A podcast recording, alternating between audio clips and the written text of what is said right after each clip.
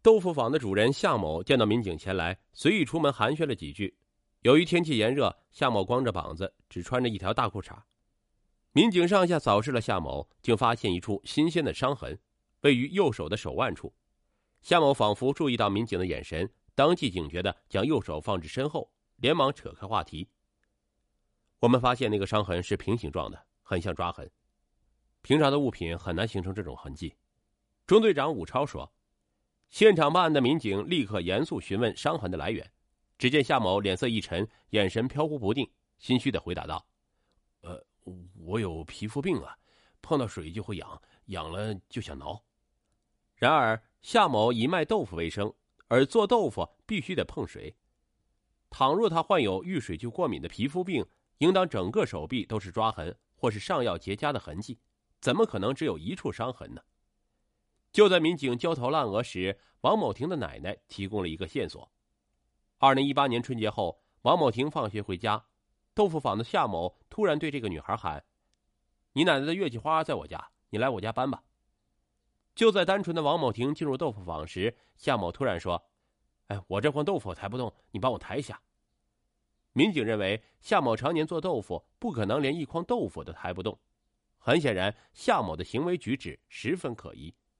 此外，父亲王某又表示，案发当日他曾见过夏某，还未等他发问，夏某竟先入为主，冷不丁的来了一句：“你家女儿在哪儿？我不知道。”这无疑是“此地无银三百两”，倒有一些做贼心虚的意味。这下民警对夏某的怀疑越发加重。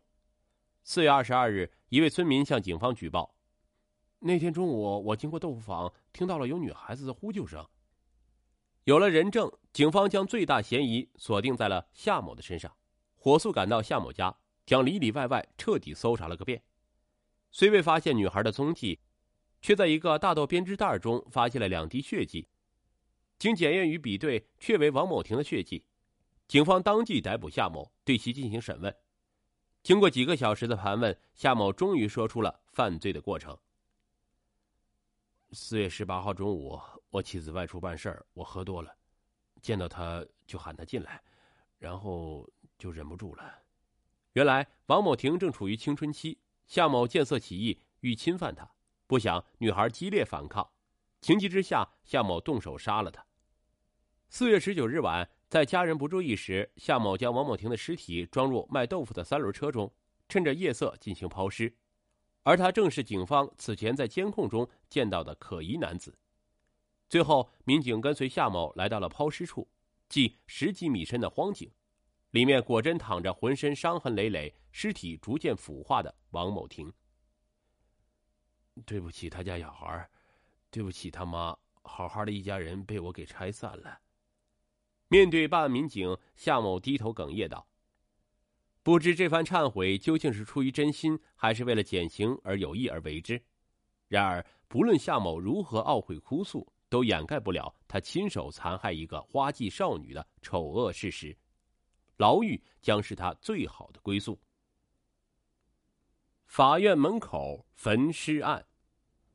二零一二年十二月二十二日，青海省的西宁市发生了一起十分离奇的案件，竟然有人在中级人民法院的门口焚尸灭迹。这是有犯罪分子在公然挑衅吗？这具尸体的身份又是什么人？事件最后的结果又是怎样了呢？发现尸体的是法院大门值班室的戴师傅。那时夜色渐渐降临，法院里的工作人员结束一天繁忙的工作后，也陆续下班离开了。因为中级人民法院的位置比较偏僻，法院大门的对面就有很大一块空地。等到了晚上大概七点半的时候，戴师傅就隐约瞧见对面的空地上好像有火光。起初，戴师傅也没太注意，以为就是附近的居民在烧什么。但后来不见火光变小，反而是越烧越旺。时值冬天，天干物燥的，又已经是晚上，如果是意外起火，后果将不堪设想。所以戴师傅赶紧叫了其他几个也在值班的同事，拿了灭火的工具，就准备去灭火。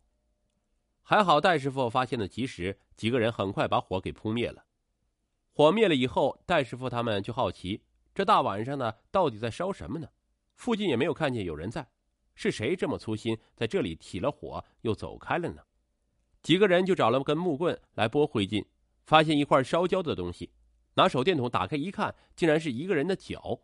顿时几个人就吓坏了，怎么会有这种事情？竟然有人在法院对面焚烧尸体，这可是不得了的大事。戴师傅冷静下来后说道：“报警，赶快报警啊！”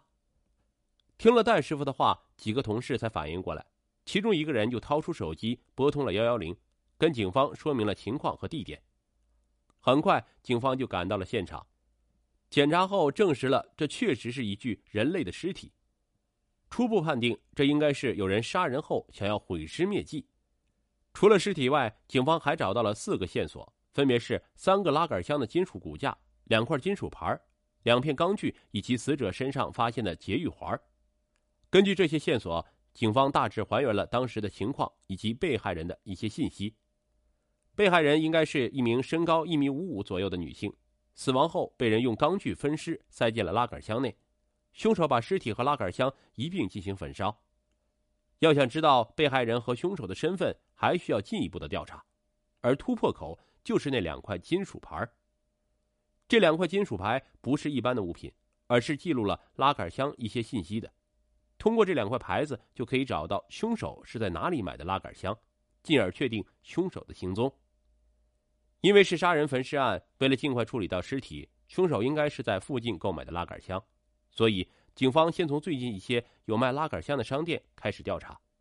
果然，有一家商店的老板提供了线索。记得就在十二月二十二日的当天，有一对年轻的男女来店里买过拉杆箱，因为他们一口气买了三个拉杆箱，所以老板对他们的印象很深。当民警出示那两块金属牌后，老板表示就是这两个牌子的拉杆箱，所以凶手很可能就是这对男女。除了拉杆箱外，民警还了解到。也是这一天，在工具市场有一家店卖出了两把钢锯，买家同样是一男一女，而且他们穿着、样貌还有年龄与卖拉杆箱老板描述的也基本吻合。这对男女有非常大的嫌疑。民警在调取了这两家店附近的监控后，确实找到了符合商家描述的两个人，但其实不止一男一女，而是一男三女，一共四个人，只是负责采买的是一对男女。另外两名女性并没有进到店里，监控中也记录下了这四个人的行踪。监控最后一次拍到他们是晚上的七点多，四个人拉着三个箱子，根据他们走的方向，也可以判断出他们去的方位就是法院对面黄水河旁的那片空地。工具、方位、时间基本全部吻合，这四个人就是这次案件真凶的可能性非常高，必须要找到这四个人。因为监控拍的模样并不清晰，所以警方只能根据他们离开时的路线来进行追踪。其中的两人在戴师傅发现现场前就离开往东边去了，再没有在监控中出现过。剩下的两个人则往西边去了，而且他们跟前买拉杆箱、买钢锯的很可能是同一对男女。民警发现这两人不久后坐上了一辆出租车，只要找到当天晚上在这个位置接客的出租车司机，就可以知道他们下车的地点。民警们觉得追踪到这里已经快要接近事情的真相了。警方很快找到了那位出租车司机，因为警方效率高，所以司机也还对这两位乘客有着清晰的印象。他记得自己确实有服务过一对男女，他们应该是在七一路延长段的下的车。警方在调取了七一路延长段附近的监控后，果然发现了这对男女的行踪。这时，第五个人出现了。这对男女下车后没走多远，就和一名男子交谈了起来，看样子并非是偶遇。这名男子应该是在这里等他们。三个人交谈过后就散开了。那对男女不知去向，但这名男子走进了马路边的一家滨海足浴中心。这第五个人很可能会成为案件的关键突破口。他进入这家足浴中心也绝非偶然，所以了解到线索的当天晚上。民警们就决定要对这家足浴中心展开调查。乔装后的民警来到这家足浴中心后，发现这里早已不是足浴中心，已经改作他用。原来的会所现在已经被改装成了一个个小包间每个包间里只有一张床，根本看不到其他足浴用的设备。民警很快明白，这里是一个非法的卖淫窝点。不管这里跟本案有没有关系，都必须要把这个窝点端掉。负责侦查的民警决定先不要打草惊蛇，要套取更多的信息。于是他假装自己是来消费的，跟服务员说自己要特殊服务。对方马上心领神会，也没有怀疑，就跟民警介绍了起来。民警一边听服务员介绍有什么特殊服务，一边用余光打量着四周。他很快注意到，有一名服务员外形跟监控中出现的那名女性非常相像。他知道警方之前的猜测应该是对的。调查到这里，民警觉得不能再多待了，再说下去可能要引起怀疑，所以他找了一个借口，要了一张宣传用的卡片，就离开了。不管是否与本案有关，这样一家非法场所都应该出警逮捕。所以，十二月二十四日晚，警方就突击检查了这家洗浴中心，抓捕了十二名嫌疑犯，这其中就包括足浴中心的老板杨小河。在对嫌疑人进行审讯后，几个人对于自己的罪行供认不讳，而案件的真相比警方所想象的还要复杂。当晚参与杀人焚尸的四人分别是徐志军（男，十九岁）。梅梅，女，十八岁；陈月娥，女，十八岁；王静，女，十七岁。为何平均年龄才十八岁、刚成年的四个人会干出这样伤天害理的事情呢？原来他们也是被逼无奈。被害人名叫唐小平，这是他在足浴中心的名字，没有人知道他的真名叫什么。唐小平和其他人一样，都是被老板杨小河抓来，被迫提供卖淫服务的。之所以唐小平会被杀，是因为十二月二十一日的时候，他实在无法忍受这样非人的遭遇，想要逃跑，但很不幸，他被杨小河发现并抓了回来。鲁迅说：“强者愤怒，抽刀向更强者；怯者愤怒，抽刀向更弱者。”梅梅、陈月娥、陈静还有徐志军四个人，他们不敢反抗杨小河，但他们敢虐待唐小平。杨小河把唐小平抓回来以后。就把他交给了这四个人，让他们好好关照唐小平。四个人自然是心领神会，仿佛是要把自己心中的不满全部发泄到唐小平一个人身上。四个人轮番的开始虐待唐小平，绳子、木棍、铁椅无所不用其极，一直打到凌晨三点，四个人都打累了才罢休。关照完唐小平之后，四个人心满意足的离开了。等到了当天的凌晨五点，负责看守的陈月娥发现。唐小平好像是死了，他急忙喊来同伴，说明了情况。其他三个人也慌了，但没人敢上前查看唐小平的情况。最后没办法，唯一的男生徐志军上前探了探唐小平的呼吸，确定他真的死了。这下四个人是彻底没了主意。他们只想要教训教训唐小平，没想到竟然真闹出了人命。跟三个女生不同，徐志军是杨小河的小弟。他可不想自己承担杀人的罪行，于是他很快就给杨小河打了电话，希望大哥能帮自己摆平这件事儿。毕竟是杨小河叫自己关照唐小平的，这些女孩也是他抓来的。杨小河得知消息后也是吃了一惊，没想到这几个小孩下手这么没轻没重，竟然把人给打死了。这样不仅少了一棵摇钱树不说，还给自己惹出了很大的麻烦。他在电话里和徐志军争吵了几句。冷静下来以后，想着现在不是内讧的时候。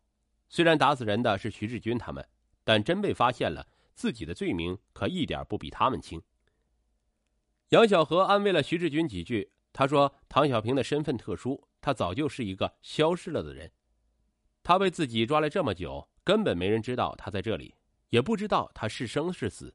所以你们只要找个偏僻的地方把尸体烧掉，这件事情就过去了。”徐志军一听，确实有理。死的不过是一个无人在意的失踪女孩，只要处理的好，这件事很快就会过去。跟杨小河通话完，徐志军就跟三个女孩说：“人是我们四个杀的，谁也别想跑，但你们听我安排就没有关系。没人知道唐小平在哪儿，也没人知道他死了，所以我们把他尸体处理掉，这事儿就当过去了。”三个十几岁的女孩懂什么？又刚犯下了命案，还不是徐志军说什么就是什么。所以三个人都听从徐志军的安排。第二天，先是去买了拉杆箱、钢锯，还有汽油等等作案工具。选地方的时候，之所以会选到法院的门口，是因为四个人都是外地人，对西宁市根本不熟悉，只想着这里是黄水河边，没想到对面就是中级人民法院。天黑后，四个人就到了河边开始作案。但这样的几个孩子，怎么可能会有处理尸体的胆量和经验呢？当时几个人心里是又害怕又愧疚，只想快点结束，然后离开，不要被人看见。所以草草的浇上汽油，看火烧起来以后，就急忙的逃离了现场。正因为他们走得太匆忙，没有将尸体完全焚烧，所以才会被戴师傅发现。有了警方抽丝剥茧，很快将案件侦破的可能。焚尸案的来龙去脉是清楚了，那杨小河是从哪儿抓来的？这些女孩又是怎么控制住他们，让他们不逃跑的呢？原来杨小河经常会在网络上声称自己是个大老板。认识了女孩后，就说自己可以带他们赚钱，而且待遇很好。这些被杨小河骗来的女孩，大多数都是从农村来的，因为家境贫寒，早早的就辍学走上了社会。杨小河正是利用了他们对于美好生活的向往，欺骗了他们。他会先让女孩尝到一些甜头，获取他们的信任，然后将其骗到西宁来。等人到了西宁之后，他就会想办法把他们的身份证和手机全部没收。让他们没办法离开，也没办法与外界取得联系。之后，他就会将女孩关到地下室里饿几天。这时，一些意志薄弱的女孩就已经屈服了。如果还有敢反抗的，他就会开始毒打他们。一旦想逃跑，那后果就更严重了，就会有唐小平这样的虐待遭遇：挨饿、禁闭、毒打，如此反复几回。才十几岁的女孩哪经得住这样的摧残？只能屈服于杨小河，时间一久，他们就像动物一样被驯服了。在这个过程中，原本同是受害者的女孩内心也发生了变化，开始变成杨小河的帮凶，帮着杨小河一起去欺负、虐待后来的女孩，就为了以此来迎合、讨好杨小河。因为这起案件太过于特殊，所以最终没有公开宣判。但无论如何，犯罪者们都会为自己的行为。付出代价，这些女孩的遭遇值得同情，可任何事情都不能成为犯罪的理由。不公开结果已经是法律能对他们做的最大的照顾了。天上不会掉馅饼，只会掉陷阱。天下没有会无缘无故对你好的陌生人。都说害人之心不可有，贪人之心更不可有。所有的骗局抽丝剥茧，最后都应在一个“贪”字上。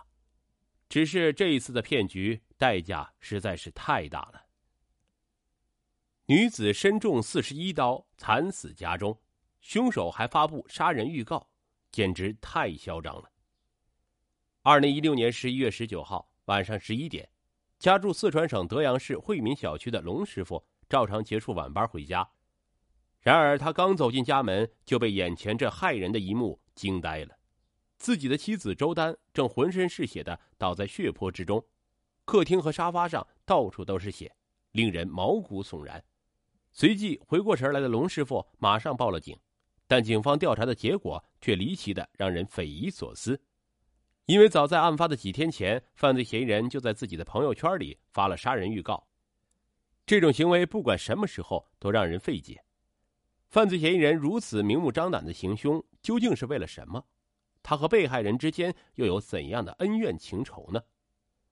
二零一六年十一月十九号晚上十一点零五分，四川省德阳市泾阳区公安分局城北派出所民警接到报警电话，报警人称自己的妻子周丹在家中被人残忍杀害。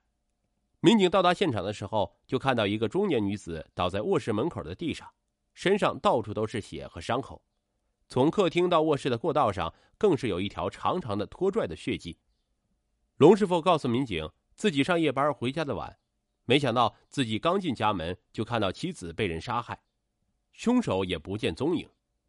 经过法医的初步检查，确认死者死亡时间在一个小时以前，身中四十余刀，身上肾脏、脾脏、肝脏破裂，造成大出血后死亡。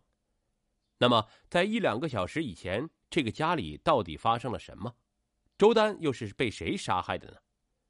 通过现场勘查，办案民警发现，周丹家里的主卧室衣柜十分凌乱，有明显的被翻动的痕迹，而客厅里有明显的打斗过的痕迹，沙发上和沙发周围都是大量血迹，其中还有喷溅状的血迹。再结合由客厅向卧室的拖行血迹，民警推断，案发的第一现场应该就是客厅。这时，一个疑点就冒了出来：凶手翻箱倒柜将钱财洗劫一空，好像是为了抢劫钱财。但如果只是单纯的为钱，他又为什么要用如此残忍的手段虐杀周丹呢？虐杀周。